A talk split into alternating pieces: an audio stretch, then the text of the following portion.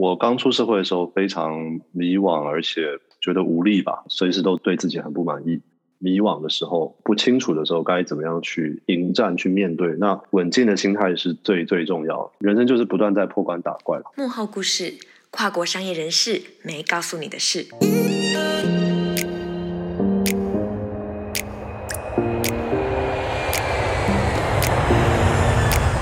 你是否渴望在跨国职场上崭露头角、带出分量？属于你的一场跨国工作之旅，起航喽！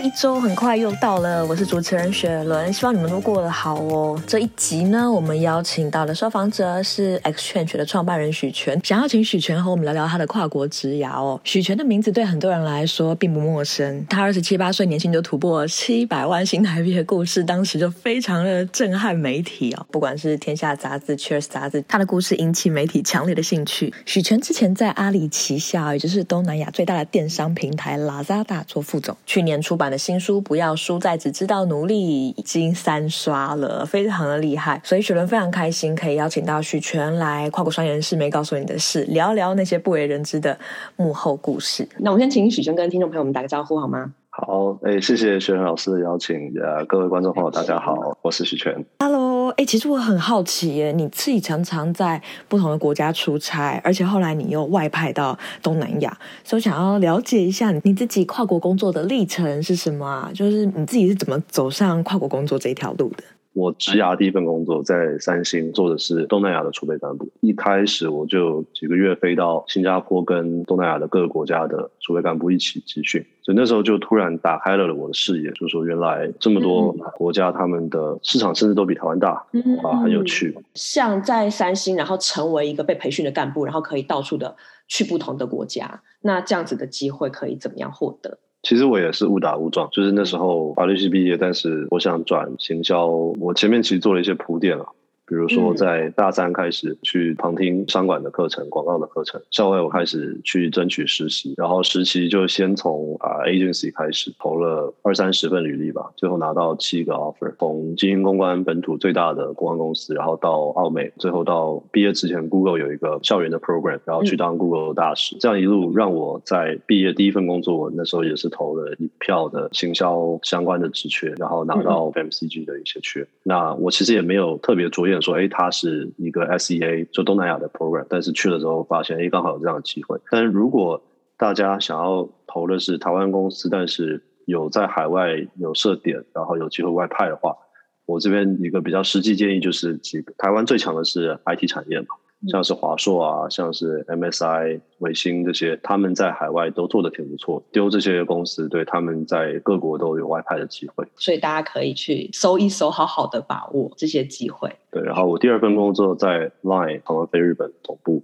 同时，那时候中国还没有封 Line，所以我也跟着团队一起去开中国市场，就发现哇，中国的这个市场体量是台湾的几百倍吧。嗯，然后后来又有机会在雪豹飞，包括东南亚跟欧美，发现哎，其实欧美很适合旅游，就是真的是很舒服、很美。但是东南亚可能在工作上面更适合我。对，无论是从市场的大小，它的饱和程度基本上不饱和，所以有很多的机会。然后再来，他们人的态度非常好。就尤其印尼吧，气候很炎热，是我喜欢的。就诸多因素让我决定说，如果我要待一个海外国家，我会选择东南亚。然后印尼是东南亚最大的市场，占一半的人口，跟之后会是 GDP 嘛，所以我那时候第一个外派的市场就选择印尼，这个是我的为什么会出海的一个历程吧。非常精彩耶！像你可以出差这么多不同的国家，包括东南亚、欧美啊、日本，你觉得这个跨国工作的历程给你最大的收获是什么？对，我过去常住的国家有印尼、印度跟泰国。帮助我去突破了很多刻板印象。我觉得在台湾成长，有时候会有一些二元的视角，很像蓝绿这种非黑即白，然后洋人就怎么样这种的感觉。嗯嗯。那我举几个例子，比如说我刚到印尼的时候，啊、呃，印尼百分之八九十都是穆斯林嘛，嗯、我们可能对穆斯林的印象就是啊，恐怖攻击啊等等。但是我去了之后，的确，我说刚开始会害怕，对，的确有一点点不安全感，然后也的确在我几个街区之外。就发生了恐怖攻击、炸弹客，对，但是当我深入跟他们交流，发现哎，就是每一个我认识的穆斯林朋友都非常友善，甚至是比台湾的我过去成长经历都还要更友善真诚。然后他们都很爱喝酒，很爱唱歌，然后这些好像都是穆斯林朋友。对，就是很很外放，是不是？嗯，是是，而且这些其实是古兰经之类，好像是。不能做的事情，但他们都很爱做，跟我们想象可能是完全不一样。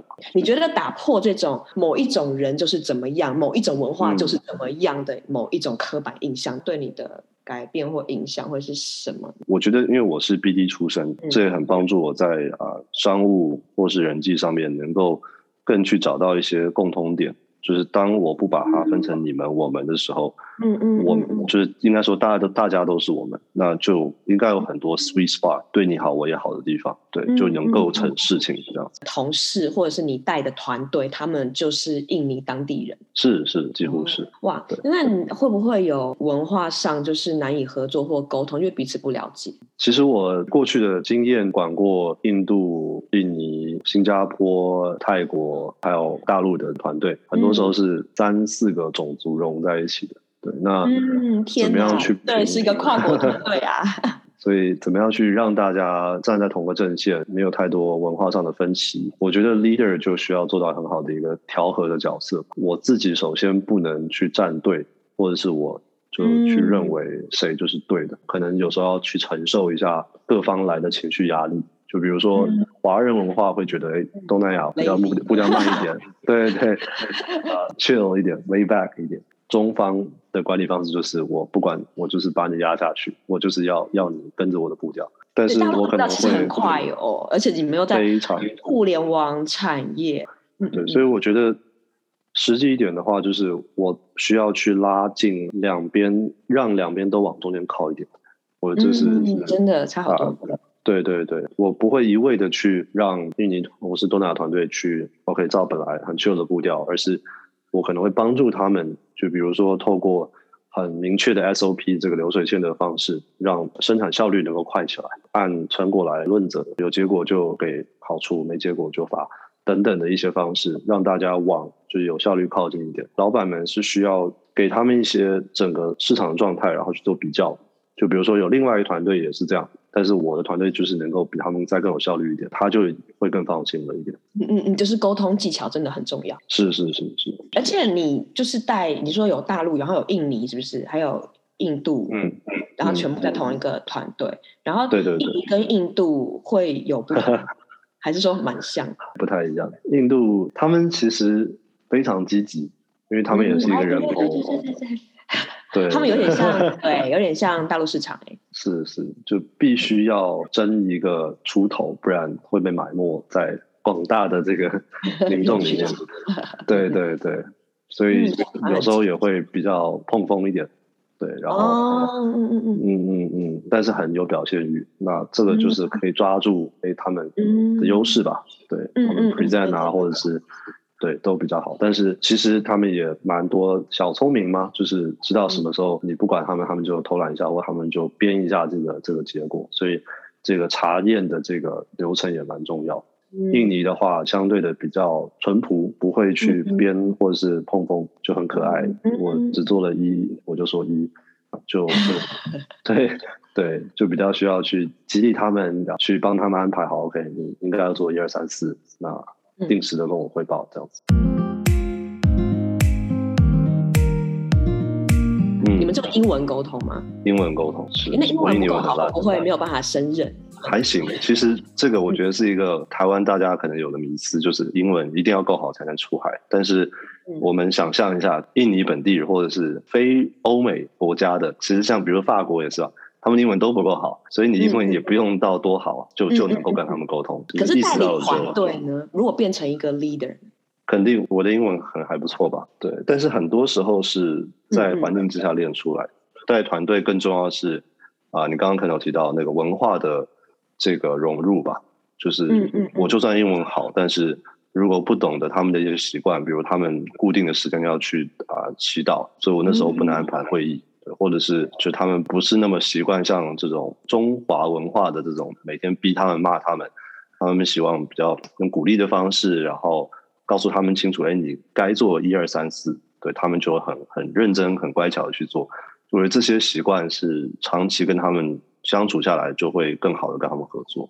像你现在可以争取到外派的机会啊，在泰国、印尼、印度这些不同的国家工作啊，你可以透露一些找到海外工作的秘诀吗？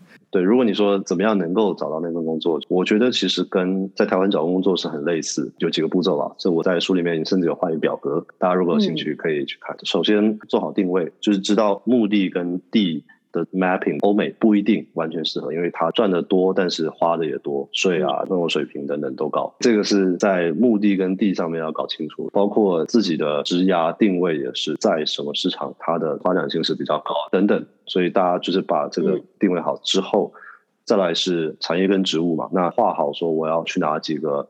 Category 我喜欢那几个公司，列好一个表格之后，就可以开始沿着去找，对吧？嗯、然后我有没有认识的人在里面？基本上很多面试是要跑个三五个月，很多公司也都还不一定有开职缺出来。如果我六个月内要出海，这个时间的流程其实是可以去回推的。我在书里面也有这个表格。我觉得非常重要的一个点是要去找到关键的人物，就是无论是在里面待过的人，或者是熟那个市场的人，就聊过之后才会知道我手上的能力。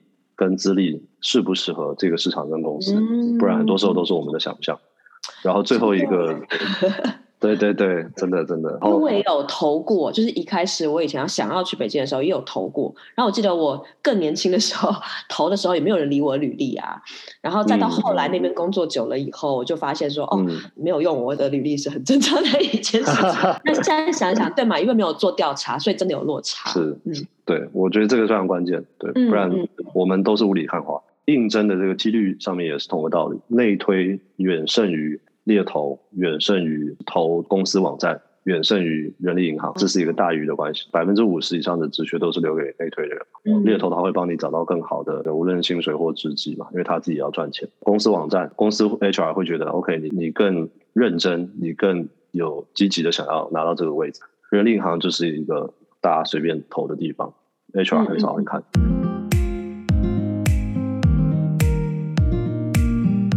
许权常分享，东南亚是一个很有未来前景的一个国际职场哦。那我很好奇，你自己到东南亚发展已经是几年前的事情了。如果是我们的听众，他现在才考虑想要去东南亚发展的话，这个地方对他来说还有前景跟机会吗？好问题，好问题。呃，我觉得从两个角度来看，东南亚市场，尤其印尼吧。这个市场这么大，机会肯定是多的。人口多嘛，公司多嘛，外资也多，然后能够负担高薪资的岗位也多，所以从硬性的指标来看，肯定是机会是多的。但是有两个限制吧，一个是在这里我们能够找到的公司跟岗位的类型是受限。我简单把公司分成一种是本地公司，会需要会本地语言，不然里面大部分人不会说英文，无法工作。对，那除非你是。很强的 engineer，他的语言就是零跟一嘛，所以到处通用。第二种公司是讲中文的公司，比如台湾大陆等等。对，所以我们其实工作的岗位是相对受限。第二个限制就是疫情的关系，大陆的出海过去大概一八年以前是一个浪潮，然后最近种种原因，资本环境啊，疫情就是让这个浪潮趋缓了一点。但是长线来看，我个人观察还是看好，反而这个时候有点像是股票。逢低的时候可以买进，可以来这边蹲点，之后热潮再涨起来的时候，嗯、你就是 local king，一样就是很像我们要升职一样，就是我们先去观察，哎，到底目标中间这个路径是什么？我们如果想要来印尼的话，一种方式是学会当地语言，或者学会很强的程式技巧，所以你可以突破任何公司的限制。另外一种方式就是去到会说中文的公司，但是就要去观察一下哪一个赛道。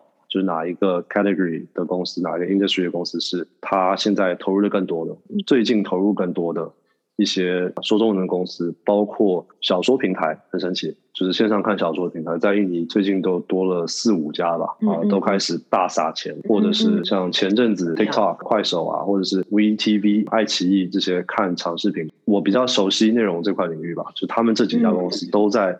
往印尼、往新兴市场发展，所以这就是一个趋势，大家就可以顺着这个顺势而为。嗯嗯，然后趁疫情赶快去蹲点，然后找中文的公司，赶快去面试。面试的时候 最好看有没有内部的资源，找当地的人聊一聊。是是。常常看到好多媒体都在报道嘛，许权才二十七八岁的时候就已经突破年薪七百万台币哦，所以引起非常多人的震撼啊。那我知道你分享了非常多在策略面上面啊，要怎么选产业，怎么选国家，甚至是怎么选一个有影响力、有发展性的职位哦。但我相信不是每一个人跑到东南亚从 BD 起家都可以发展到跟你一样的水准哦。所以我想要从另外一个角度来问问看，你是怎么找到那一个最适合自己的位置？我刚出社会的时候，觉得，比如说台湾的 manager level 都可能要三十几岁。我二十二岁毕业，我要努力个八年、十年才能得到经理。那而且做的事情可能跟我专业的事情也没有差到差到太多，决策权也没有。哦，你已经发现了那时候，嗯，对对，觉得太恐怖了，可能要到 director level 就是才能够比较有决定权。互联网里面升迁之后，能够带着团队通常比较大一点。我发现我是一个蛮喜欢带着团队解决事情，而不是个人 solo 去解决事情的人。实际动手跟去思考是两种脑，对。但是我更 prefer 是动脑，然后我告诉别人我的团队该怎么做，用他们的手去把这个实验结果就是实验出来。这是我可能更习惯的合作模式。哎，你二十几岁的时候就。知道说三十几岁 manager 他负责的东西还不是你真正想要的，而且你二十几岁的时候你就觉得说，其实你希望有更大的决定权，然后可以带着团队去完成一些事情。嗯，比较贪心吧。所以你应该是说你对自己的期待是？我我比较 practical 是说，第一个我不想做。就是 individual contributor，很多外商，Facebook、Google 这种到了很高的 level，或是他到了很大的年纪，都还在做 IC 嘛，就是个人 solo 单干的事情，那也是一种职涯的成长路径。但是我很早就清楚，我不想要一个人单干事情，然后我我很相信团结跟团队的力量。第二个是我比较爱动嘴巴跟动脑。我不爱动手，嗯嗯嗯，对，所以就我知道自己的长处，我就尽量让自己早点升到那个可以就是动脑跟动嘴，而不是动手的人。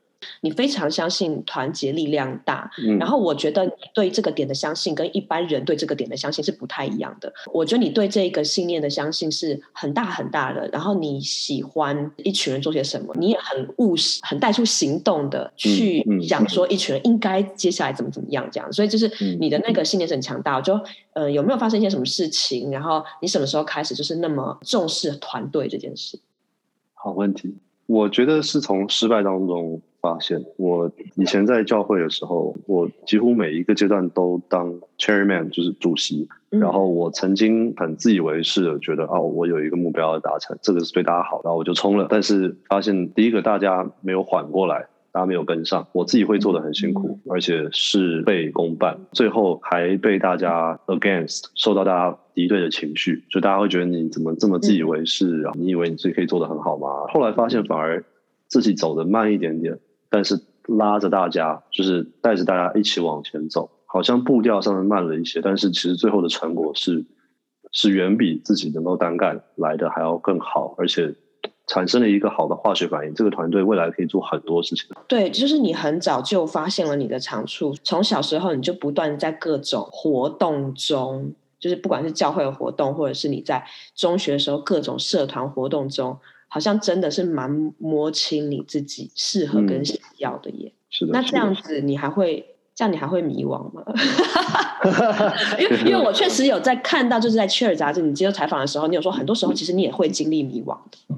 对对对，是的。但是我感觉你有很清楚的长处，跟你知道你要就是你适合什么。我自己过去很多时候努力的动力，其实我自己的心态是我随时都对自己很不满意。很不希望慢慢的爬格子。我很多时候是觉得啊，我我希望更好的物质生活，或是我希望在我这个年纪有取得更好的成就，或者是我很长时候把自己跟别人比较，以取得动力。但我觉得到我这个年纪，三十几岁，刚破三十，就是会觉得，但回头看可能会觉得，其实这是一种不自信，甚至有点自残的表现。但是如果对于一个刚出社会的，朋友而言，就是这是一种很强的动力。你才二十几岁，呃，你的表现已经非常破表了耶，为什么还会不满意啊？例如说，就是在 Line 的时期，也印象很深刻，就是人家给你定的标准是几千家，然后你硬是把那个商店的生活圈冲到了一万家，这样就是超乎预期啊？我也不知道，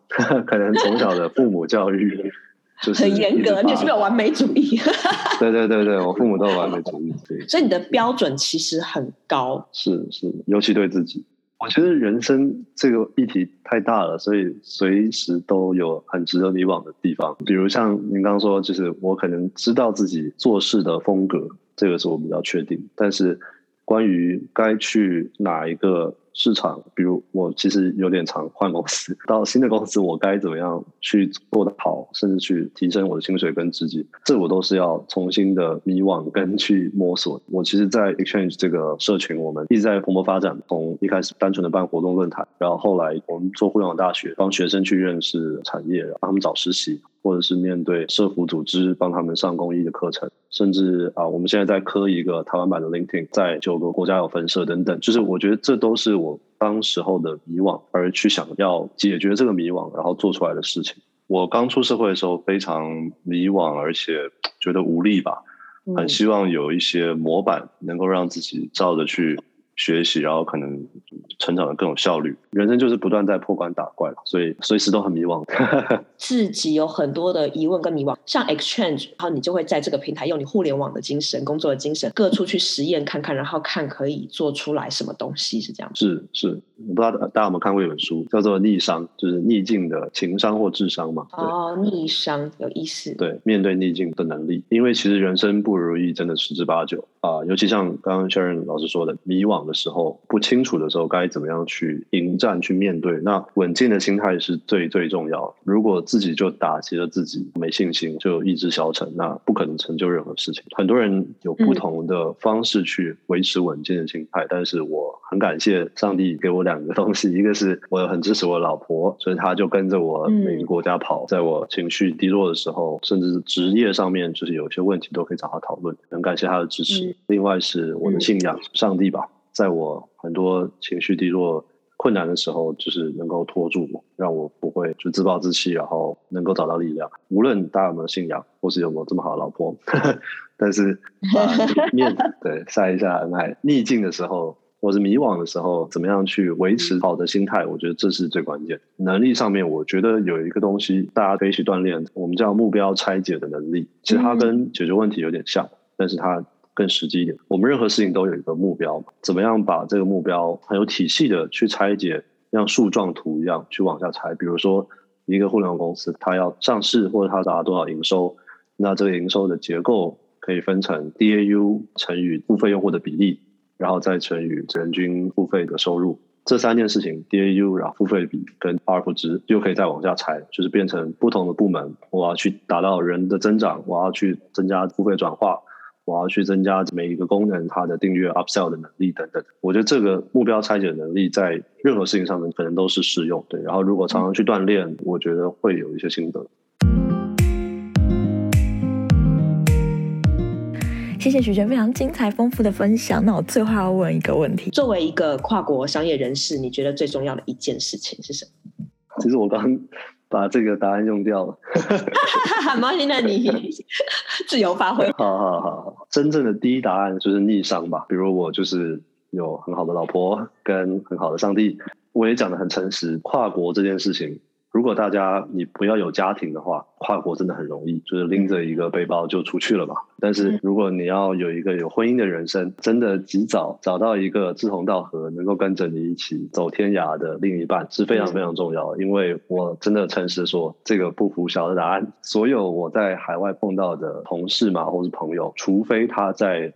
当地，或是他带了一个他的另一半过来，不然他很多时候待两三年就要回台湾，因为太难到一个新的国家找到完全 soul mate，然后又能够接纳彼此。这是真的是跨国创业人士没告诉你的事，真的，提早准备好你的婚姻，真的真的。真 的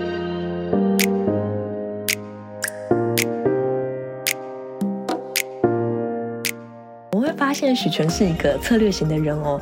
他跟我们分享他是怎么样赢得自己人生的第一份工作，他怎么样一步一步的在当中做铺垫。这份工作之后，还为他打开了许多可以到不同国家增广见闻的机会。他的策略思考也运用在他跨国职涯的经营，你会听见他告诉你他自己是怎么样去思考产业的市场各个方面，很有系统的画出表格，去为自己计划怎么样以半年为一个单位，一步一步的去争取自己想要的工作机会。当然啦，在一切光鲜亮丽的背后，我觉得很宝贵的是许诠跟我们很真诚的分享他自己面对过的迷惘跟失败。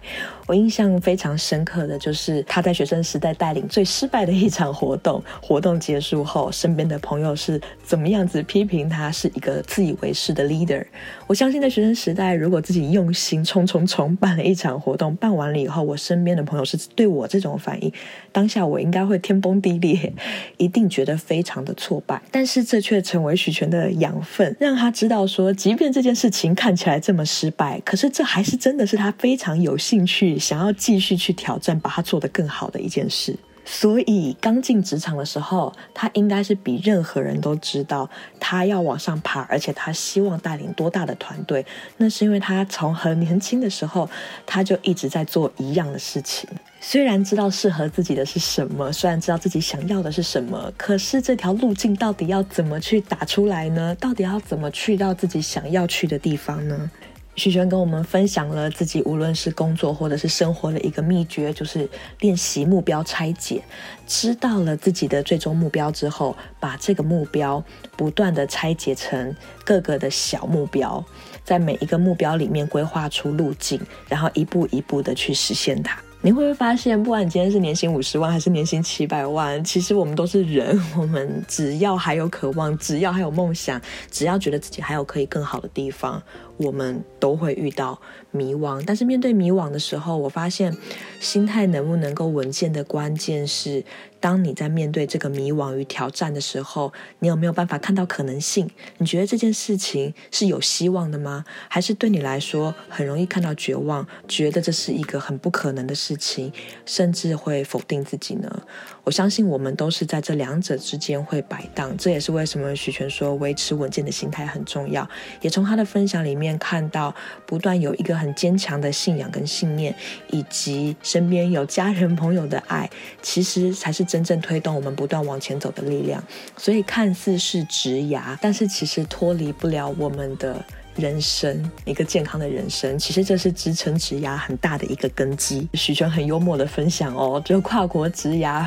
不告诉你的幕后故事，当然就是。其实有的时候你真的需要为你的婚姻做准备。当许诠分享这些的时候，我就想到，哎，我年轻的时候真的是一个很怕结婚、很不敢走入婚姻的人。而且现在人越来越不容易，现在人会越想越多，要准备车，要准备房，要准备，嗯，如果你要海外工作，你还要准备好计划，或者是等到一切都稳妥了才能怎么怎么怎么样。我发现有时候我们想太多的时候，就会更裹足不前，因为永远都没有准备好的一天。现在回想起来啊，当初鼓起勇气结婚，真的是我人生做的最对的选择之一。虽然我们两个人什么都没有，也什么都没有准备好啦，但是就是因为我们什么都没有嘛，我们才更有心一起赶快好好的去学习，就发现哇，人生好多事要学啊。嗯，包括除了职涯，你未来要怎么去发展，需要去探索，还要去摸索。哦，我要怎么去理财，很多很多说多了，但是最后你会发现，这是一个让你成长最多的。决定，而且一路走过来之后，就真的会有革命情感，也因为彼此陪伴，就会有一种头洗下去了就要奋战到底。话说回来，不知道许权的职涯有没有给你什么样的启发呢？但我在他身上看到了一个很有趣的公式，就是你要有一个清晰的职涯目的地，再加上你把这个目标拆解之后，带出行动去尝试它。把这两个相加夸糊起来，然后乘以稳健的心态，最后它就会等于你梦想中想要去到的地方。今天的节目非常丰富，有非常多值得我们反复去咀嚼学习的地方。但是如果说在节目的最后，我只能带一件东西走，那这一周你要带什么走呢？你可以问问自己，你的职涯目标是什么呢？你的职涯的目的地在哪里？那什么是清晰的职涯目的地？就是你最终想要成为的样子嘛。以许权为例的话，你会发现他有很多策略性的思考，包括了他会去观察国际职场啊、市场啊、产业的动向，然后加入自己喜欢的生活条件，方方面面的去评估、去分析，甚至制作表格哦，就是一个策略型的人，他很善用他这方面的优势，所以一个策略性的思维。这个是帮助你可以去设定一个正确的目标。那另外一个，你发现正确的目标少不了对自己的认识，这个是一个很长久以来的累积。就是其实说穿了，或许就是在人生的每个阶段，很认真的去在你有热情、有能力的事上，多多的去发挥，多多的去尝试。我记得穷爸爸富爸爸说啊，你去迎接成功最快的方式，就是赶快去面对失败，就好像八十二十法则一样啊。当他把他人生的时间全部都投入在很简单的一件事情，就是在每一。一个群体活动里面带领团队成为 leader，他就一直做这一件事情，也 enjoy 这件事情，然后学习精进这件事情，把这件事情做得更好。有在这件事情上面失败过，也在这件事情上面成功过。最后他会发现，这就是他想做的事情，这就是他最擅长的事情。如果今天进去一家公司工作，他马上就会知道我要去到哪里，什么样子的位置。做什么样子的事情是我最想成为的样子？对自己的掌握跟理解，知道什么样子的位置最能能够把自己的强项、优势跟热情发挥得好，再加上他喜欢、擅长策略性的思考，整合在一起的时候，其实就会有一个正确的目标。希望今天的分享啊，可以给你很多的思路，能够去沉淀一下自己职涯的目的地在哪里，你想要成为什么样子的人，你理想的工作状态是什么样子的，是什么样子的位置，是发挥什么类型的影响力。当然，你随时要修正，它都是可以再继续调整的，因为人总是会变的嘛。但是，一旦你有了一个清晰的职涯目的地，接着你就可以自己去拆分细化这个目标，一步一步的逐梦踏实。在下集啊，我会请许权继续分享哦，到底升迁的关键是什么？怎么样在一个组织里面可以不断的快速爬升，一路加薪，一路跳级，最终可以获得年薪七百万？而且怎么样子建立人脉？我请他把自己建立人脉的小秘诀呢，可以不藏私的分享给大家。如果你对他的分享很有兴趣，也很欢迎去购买他的书哦。很谢谢你今天的收听哦，也非常欢迎大家可以来下载我的电子书。你适合哪一种？跨国工作，在这一本电子书里面呢，我写到在不同的国家、不同的市场，他们有哪一些类型的跨国工作，那是可以让你呢去累积这些不同的国家、不同的市场的时候，可以有一个挑选，有一个评估，甚至可能是有一些你没有想过的职业，你都可以在里面找到自己合适的位置。如果说你希望可以下载这本电子书，很欢迎可以到我的网站哦，你可以 Google 搜寻跨国商业人士没告诉你的事，或者是点击呃我这个 podcast 下面有一个 link，那你只要打开了网站，大概等四十秒吧，在这个弹框里面呢、你就可以来下载这本电子书，希望会对你有帮助。那我们就下次再见啦。